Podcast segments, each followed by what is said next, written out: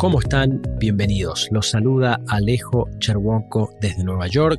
Soy Chief Investment Officer para los mercados emergentes en UBS Americas. Es un gran gusto estar con ustedes nuevamente para el episodio de LATAM Access del día de la fecha. Hoy es lunes 2 de mayo del 2022 y el plan es conversar un poco sobre el pesimismo reinante en los mercados y qué hacer al respecto.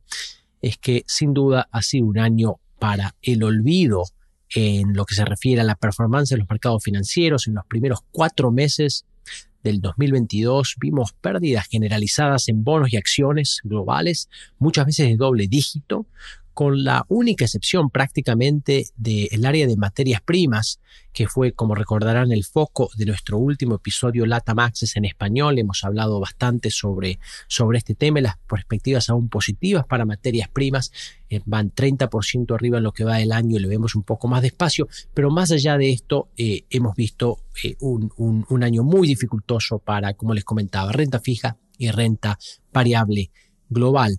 Es que nos vimos expuestos a una seguidilla casi sin respiro de shocks negativos sobre el panorama global, empezando ya desde principio de año con un cambio rotundo en la comunicación de la Reserva Federal de los Estados Unidos respecto de qué planea hacer con sus tasas de interés de referencia y el tamaño de su balance. Y como consecuencia de este cambio de comunicación hemos visto una suba de tasas de interés violenta eh, en lo que se refiere, por ejemplo, el tenor de dos años en la curva del Tesoro americano, está experimentado eh, la suba más dramática en un periodo de 3-4 meses de los últimos 40 años. Cuando nos fijamos, por ejemplo, también el tenor a 10 años de la curva de rendimientos del Tesoro americano ha pasado de un nivel del 1,5% a principio del 2022 al 3% al momento de la grabación de este episodio, movimientos muy drásticos en un contexto histórico respecto a lo que solemos observar en este mercado. El segundo shock, como saben, tiene que ver con la invasión rusa de Ucrania. Esto ha dado lugar a una disrupción profunda en los mercados globales de materias primas y, por supuesto, mantiene a Europa en vilo respecto al futuro económico eh, de crecimiento e inflación del bloque. Y finalmente, esto más reciente, el mundo está tratando de digerir los confinamientos en las mayores ciudades de la segunda economía más grande del mundo. Nuestros números indican, por ejemplo, que como consecuencia de lo que está sucediendo en China, eh, se están viendo unas caídas del 20% en el tonelaje manejado en el puerto de Shanghai. Este es el puerto más grande del mundo, lo que agrega complejidades a una situación bastante dificultosa ya en lo que se refiere a las cadenas de suministro globales. En este entorno realmente ya quedan pocos optimistas en los mercados financieros internacionales, el sentimiento inversor es muy pobre, el posicionamiento se ha tornado eh, bastante defensivo y se los quiero ilustrar primero con una anécdota respecto a las reuniones de primavera del Fondo Monetario Internacional en Washington, D.C., que tuve la fortuna de participar en persona. Allí el debate estuvo dominado por el espectro de recesión americana y global. Y otro dato interesante eh, tiene que ver con una encuesta bastante eh, respetada en lo que se refiere a medir el sentimiento inversor prevalente en, en, los Estados Unidos, por lo menos, que es aquella conducida por la Asociación Americana de Inversores Individuales. Todas las semanas le manda a sus asociados una pregunta muy simple. ¿En qué dirección crees que van a ir los mercados accionarios estadounidenses en los próximos seis meses? El viernes pasado, solo el 16,5% de aquellos que contestaron a esta encuesta dijeron que el mercado tiene un outlook constructivo. Este es el, número más bajo desde la creación de la encuesta en 1987. Nuevamente, algunos eh, ejemplos para ilustrar el pesimismo inversor reinante. A la vez hay que tener en cuenta que es precisamente cuando se siente que nada puede mejorar, que el mundo se dirige inexorablemente en la dirección equivocada, que noticias ya sean un poco menos malas de las esperadas pueden dar lugar a decentes resultados de inversión. Después de todo, la performance de los activos financieros es función de lo que termina ocurriendo relativo a lo que está reflejado en los precios. Y hoy por hoy ya hay bastante mala noticia en los precios de los activos globales. Midamos, por ejemplo, qué está sucediendo con el S&P 500, ¿no? este índice bien diversificado de acciones de los Estados Unidos. Si uno se fija las correcciones que han tenido lugar como consecuencia de una recesión en Estados Unidos desde 1945 a la fecha, en promedio han tenido un tamaño del 30% de estas correcciones desde su piso hasta su punto más bajo. Hoy por hoy ya el S&P 500 está bajo 15%. Un cálculo muy rudimentario a uno le indica que el mercado está reflejando ya una probabilidad cercana al 50% de una recesión en el futuro relativamente cercano. Y si bien es cierto que el outlook es bastante incierto, muchas malas cosas pueden pasar. ¿Qué sucedería, por ejemplo, si deja de fluir el gas de Rusia a un país como Alemania? Esto prácticamente empujaría a eh, la Unión Europea a, un, a un entorno económico recesivo, pero a la vez lo que ha sucedido en lo que va el año no nos tiene que cegar respecto a la posibilidad de que el 2022 nos dé algún tipo de sorpresas positivas. ¿Qué sucedería, por ejemplo, si China relaja su política monetaria y fiscal más de lo esperado o llega a un acuerdo con los Estados Unidos para resolver sus tensiones en lo que se refiere a las empresas listadas, las empresas chinas listadas en bolsa, las famosas ADRs o American Depository Receipts.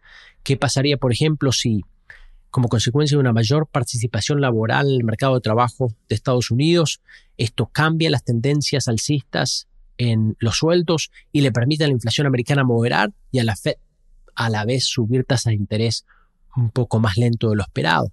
Y finalmente, ¿qué pasaría con el precio de los activos financieros si se diese un impasse en el conflicto que hoy por hoy eh, está muy prevalente en el este europeo? Teniendo todo esto en cuenta, como me han escuchado comentarles varias veces en el pasado, una estrategia de inversión diseñada en frío que hace un buen match entre inversiones y objetivos personales de cada uno es la herramienta más efectiva para navegar un entorno de inversión que parece va a continuar siendo dificultoso. Pero más concretamente, nuestro outlook para los mercados accionarios globales no es tan malo y esperamos que la mayor parte de los índices terminen en el 2022 a un nivel bastante superior al que exhiben actualmente. Y esto se debe, primero y principal, a que el apoyo fundamental a las acciones globales continúa en pie en términos de un crecimiento de utilidades bastante sólido. Estamos en medio del periodo de reportes de resultados corporativos del primer trimestre del 2022. Para que sea una idea, más del 50% de las compañías que componen el S&P 500 ya han reportado, el 80% de las cuales ha reportado números superiores a lo que los analistas eh, estimaban iban, iban a reportar. Y si a esto se le suma que en nuestro análisis la probabilidad de que en los próximos 12 meses, en el próximo año, ocurra una recesión en los Estados Unidos es baja, como les vengo compartiendo hace tiempo, el punto de partida de la economía americana es bastante fuerte, con buena salud de balances corporativos, con una situación por lado eh, de los balances de las familias bastante robustos eh, nuevamente, el outlook para la renta variable global americana no es malo para los próximos meses en nuestro análisis. En lo que se refiere a preferencias dentro de la renta variable, mantenemos un sesgo por acciones value relativo a acciones growth. En términos sectoriales, tenemos una preferencia marcada por el sector energético, encontramos también oportunidades en el sector salud. Y desde el punto de vista temático, eh, algo que venimos resaltando es que el mundo está mirando al tema de la defensa nacional, no solamente el área de eh, la defensa de fronteras, su inversión en temas militares, sino también en garantizar la seguridad alimenticia, la seguridad energética, la seguridad de datos de las mayores economías del mundo. El foco en esto permanece muy fuerte y creemos que los inversores pueden beneficiarse de posicionarse eh, en, esta, en esta dirección. El otro tipo de activos que creemos puede tener una buena performance en el entorno macroeconómico actual es nuevamente las materias primas, los commodities. Cuando uno analiza lo que está sucediendo con la inflación global, con las tendencias geopolíticas globales, concluimos que los commodities pueden tener una buena performance en un rango relativamente amplio de escenarios posibles. Y finalmente, en lo que se refiere a la renta fija, estamos un poco menos negativos de lo que estábamos al principio de año. Después de todo, hemos cerrado nuestra posición menos preferida en bonos de grado de inversión corporativo en los Estados Unidos el mes pasado y este año hemos cerrado nuestra posición menos preferida en bonos del Tesoro americano. Esto refleja una expectativa de retornos eh, que si bien no es demasiado atractiva, eh, no es tan complicada como se dejaba entrever escasos, escasos meses atrás. Con esto cerramos el episodio del día de la fecha. Les agradezco mucho que nos hayan escuchado. Todo feedback nos lo pueden hacer llegar directamente, por ejemplo, a través de LinkedIn. No dejen de ponerse en contacto por, por, esa, por, esa red, por esa red social. Ha sido un gusto. Hasta la próxima y que tengan un gran día. Las opiniones sobre inversiones de UBS Chief Investment Office, dadas y publicadas por el negocio global Wealth Management de UBS AG o su filial UBS. Este material no toma en cuenta objetivos de inversión específicos, la situación financiera o las necesidades particulares de ningún destinatario específico y se publica solo con fines informativos. Como empresa que proporciona servicios de gestión de patrimonio a clientes de todo el mundo, UBS AG y sus filiales ofrecen servicios de asesoría de inversión y servicios de corretaje. Los servicios de asesoría en materia de inversiones y los servicios de corretaje son independientes y distintos, difieren en aspectos materiales y se rigen por las leyes y acuerdos separados y diferentes. En los Estados Unidos, UBS Financial Services Inc.